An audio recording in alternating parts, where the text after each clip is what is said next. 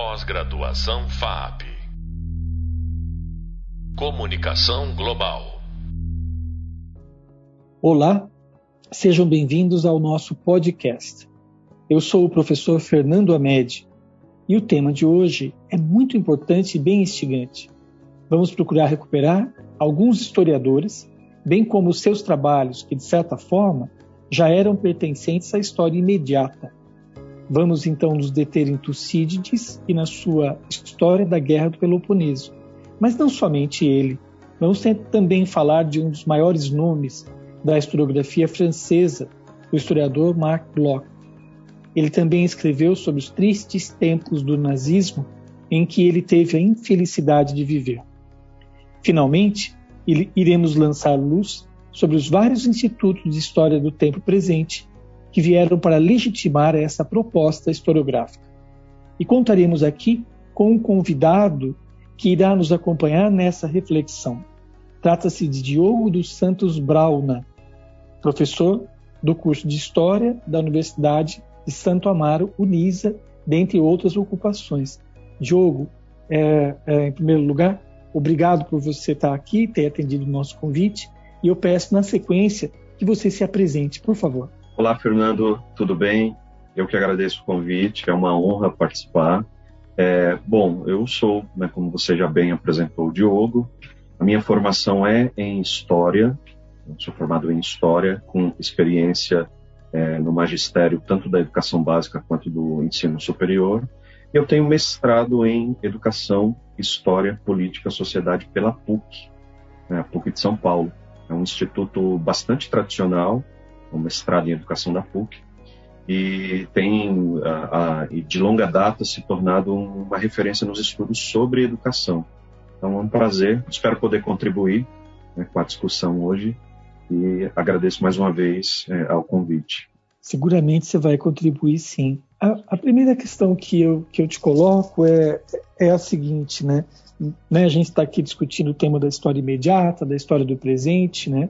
E, e aí eu te pergunto se na sua pesquisa, né, pra, no, no mestrado, ou na sua atividade docente, nas suas orientações, se você tem é, algum tema que você entende que está próximo desse campo da história do tempo presente, da história imediata. Você tem, Diogo?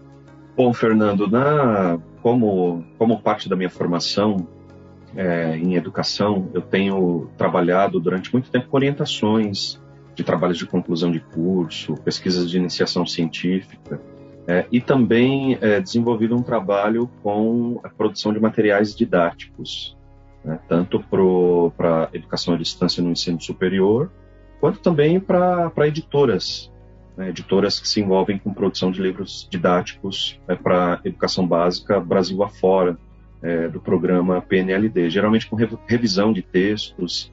Né? Então é muito, muito, interessante porque quando a gente fala é, da história imediata a história do tempo presente, é, o historiador quase sempre ele tem o privilégio de saber o que aconteceu depois, né? Quase sempre é um, um homem do presente estudando, né? É, um, um, um, outro recorte, um, outro momento. Então existe esse privilégio. E um pouco da história imediata impõe, né? Muitas vezes ou por vezes é, é esse é, é, essa questão de que o historiador ele não sabe o que vem depois, não sabe o que vem pela frente, né? É, e a gente percebe, na, pelo menos na minha experiência com, é, como professor, como alguém que trabalha com o campo da educação, que todas essas questões elas estão muito presentes também no ensino, né? no ensino de história. E no, durante o mestrado, eu, eu, tive a possibilidade de acompanhar o trabalho editorial de uma coleção de livros é, que circulou de 1948 até a década de 90. Então, foi uma coleção de história do Brasil muito utilizada por professores, é, que teve uma vendagem é, impressionante.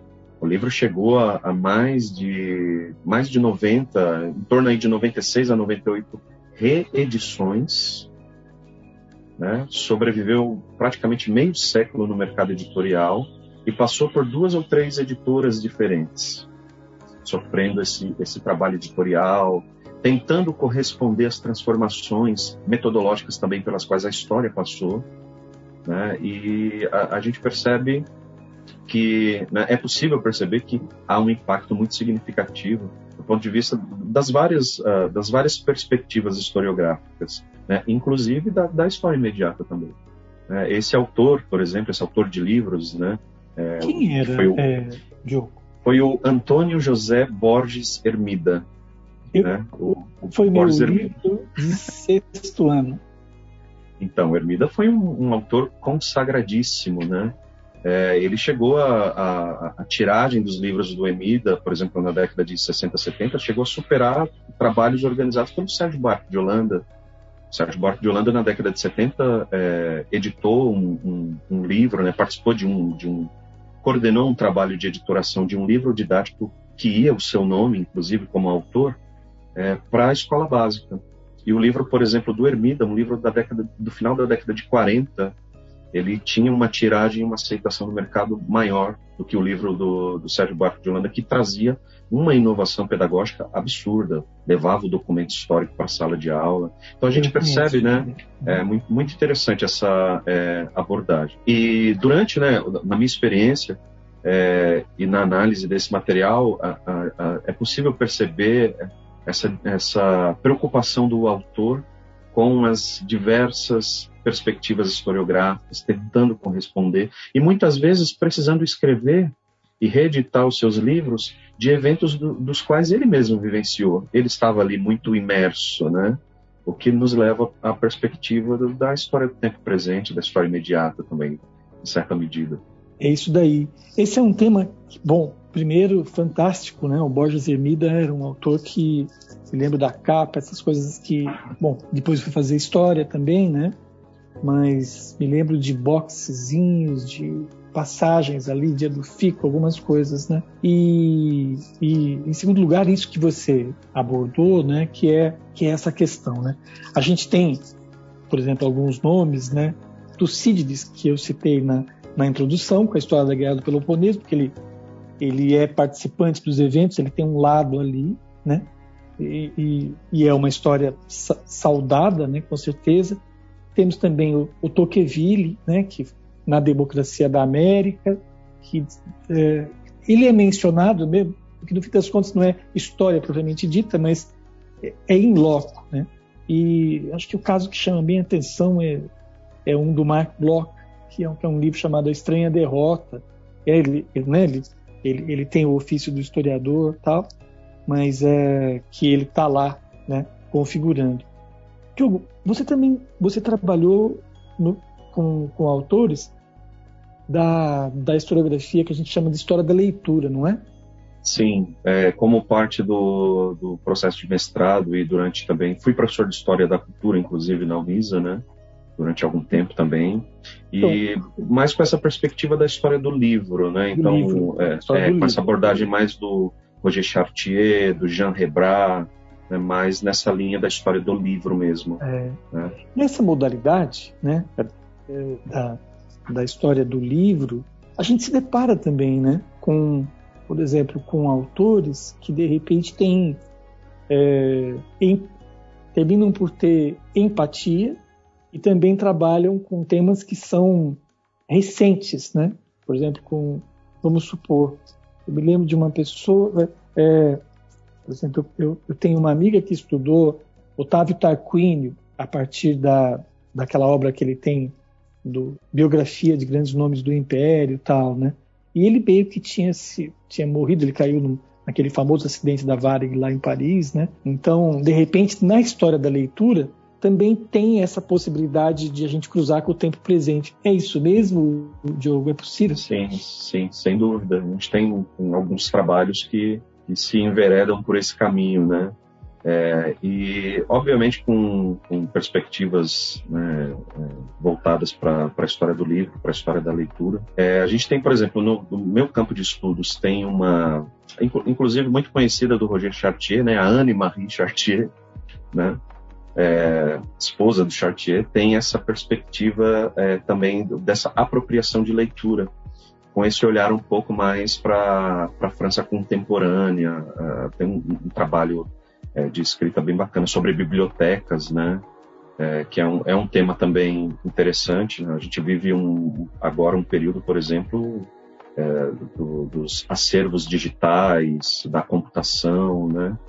E a, a gente tem algumas temáticas também é, de autores que, que, discutiram mais na perspectiva da história da leitura, com essa preocupação, né? Por exemplo, o, da, o Darton tem uma, é, uma publicação muito interessante sobre o futuro dos livros, né? Qual será o futuro dos livros diante do e-book, né? Do, do, do audiobook. Então é interessante também como essa perspectiva atinge é, outras áreas da, da história, na né? história da leitura. Né? E aí a, a, a, a frase, acho que para quem nos escuta, é calma, o livro não vai desaparecer, né? Ainda bem. Então, ainda bem. Pelo menos não no sentido, não no sentido escatológico, teleológico, né? No, Sim. É, mas numa questão prática mesmo, crítica, analítica, né? A indústria do livro é uma indústria muito grande, muito dinâmica. Né? Sim. Que eu acho que também é um desafio, né, Fernando, para quem trabalha com a história do. A gente, a, a gente precisa é, diferenciar, né, o, é, digamos assim, o memorialista, acho que é, é, importante marcar esse território, né? O que é o trabalho do memorialista, o que é o trabalho do jornalista, o que foram o que foram os cronistas, né? E o que e o que é o historiador do tempo presente, né? Exatamente. Então, a gente tem também, por exemplo, uh, falei da história te teleológica, me veio o Padre Antônio Vieira, né, na, na cabeça, né? É um pouco isso, a escatologia, que é uma outra. Então a gente precisa definir muito bem quais são esses esses espaços, quais são as perspectivas, né? Acho que isso é bem, bem bacana. Exato. Olha, tem um, tem um tema dentro dessa conversa, saindo um pouquinho só, né? Mas que é interessante para a gente como, como historiador, né? Que é, assim, a legitimação né, de, de, uma, de uma escola, por exemplo, né? Então, acho, eu, eu acho, você passou por, seguramente por isso, mas, por exemplo, a Escola dos Análises, né? A Escola dos Análises aí, ela, ela legitima Mark Bloch, Lucian Freire, depois vem, vem uma sequência, Fernando Brodello lá na frente e tal, né? E é interessante ver. Então, no nosso caso aqui, a, a história do tempo presente, é, é, é, curioso ver esse braço da, quase que da institucionalização, né? Então, na França tem um Instituto de História do Tempo Presente e, e, e em outros locais do mundo. E aqui no Brasil a gente vê cadeira, de certa forma, cadeiras que deixa de ser institucionalizar, né? É, é, é, assim também, né? Com, com a história da leitura, quando ela começa, é... como é que é isso? Ela vai também ganhando, né? O Chartier legitima. Robert Darton, o Darton pra, demais, né? Da conta, sim, né? Sim. Mas é, o que eu estou te colocando é começa de forma de repente insípida, vai indo, vai indo. Quando a gente vê, ela está estabelecida em cadeiras, instituições. É, é assim mesmo, né?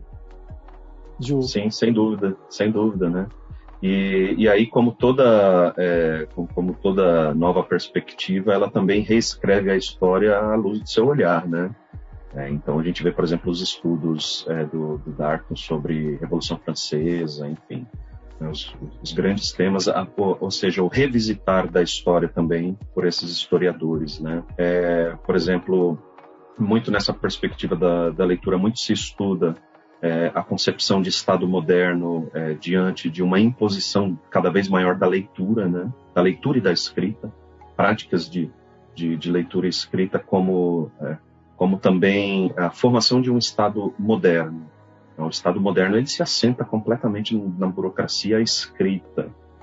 Né? Isso começa, é, se a gente for lá com Carlos Magno, é, essa ideia de, de, uma, de uma burocracia, de uma escrita, isso vem se impondo. Então, a leitura e a escrita também são instrumentos da, da sociedade moderna, dita moderna, contemporânea, né? E, e, esse é um, é um processo também que deixa marcas, né? é, um, é um processo também que, que está, digamos assim, na, na, ordem das estruturas, né? É bem, é bem interessante esse olhar é, para pro, os historiadores da leitura, especificamente. Isso daí. O Robert Darnton, né, que tem sido mencionado aqui por você, ele é um capítulo à parte, né? Porque ele tem assim uma, uma obra vasta, né? É, ali lidando com, especialmente a França do período revolucionário, né? Mas tendo esse objeto que é o livro, mas e que já transitou por pornografia, humor, é, é, uma série de, de coisas, né? Assim, é importante aqui a gente está num, né, num, num podcast que faz parte de uma disciplina chamada História Imediata, mas é importante que as pessoas percebam que a gente tem é, o contexto das, das diferentes escolas que existem, né, é, Diogo? Sim, sim, é, é, importante perceber isso. Aliás, né, é, o, o, conhecimento ele, ele é uma coisa única. A gente é que acaba o dividindo, fatiando, determinando fronteiras. Né? É importante entender essa interterritorialidade também do, do conhecimento, da pesquisa histórica. Né? Eu acho que acho que, que, essa é uma coisa fundamental, né? Algo fundamental para a gente pensar também. Exato. Lá no começo, quando a gente né, ao, ao, longo da, das nossas conversas aqui na, nessa disciplina, né, a gente foi apontando né, que, é, que é interessante perceber. Existem várias maneiras de se escrever. A história, existem vários objetos diferentes e vários tipos de abordagem. Então, é, a, a, a, história do tempo presente é um, é um, conceito, né, que ele tem a ver com Pierre Nora no Retorno do Farto, né, um, um capítulo que ele publica, é, lá no grupo dele dos anais, né, na década de 70, clamando, né, olha, os historiadores têm que, têm que cuidar disso, né, não é só... E, e, isso tem um peso diferente, uma vez que os análises, quando eles entram no começo do século XX, eles querem se afastar do fato, né, que é, que é aquela história metódica que antes se fazia, né. E aí o, o faz esse chamado, e, bom, ele é um grande nome, já tem um passo para institucionalizar e tudo mais, né? Mas é legal para que o aluno, a, né, a aluna nossa perceba que não tem um modo só de contar a história, né? E também você tem frentes, né? Então, no caso aqui, estando com o Diogo, a história do livro, a história da leitura. Né? Então, é, o, o que, que, era ler em Roma? Como você bem colocou, o que era ler no Egito, né? E, e essa questão que depois vai indo para um, né, é, um Estado que se organiza, um Estado mo moderno, né? E ainda hoje, de certa forma, né? Que a gente brinca que a escrita parece que não pegou muito, motivo pelo, pelo qual a gente fala por emoji e esse tipo de coisa, né? Mas é, é, é, é uma conversa boa para se ter no âmbito profissional, que é o nosso, para aquela pessoa que é um amante da história. Percebam, tem várias escolas, não é, Diogo? Sim, sim.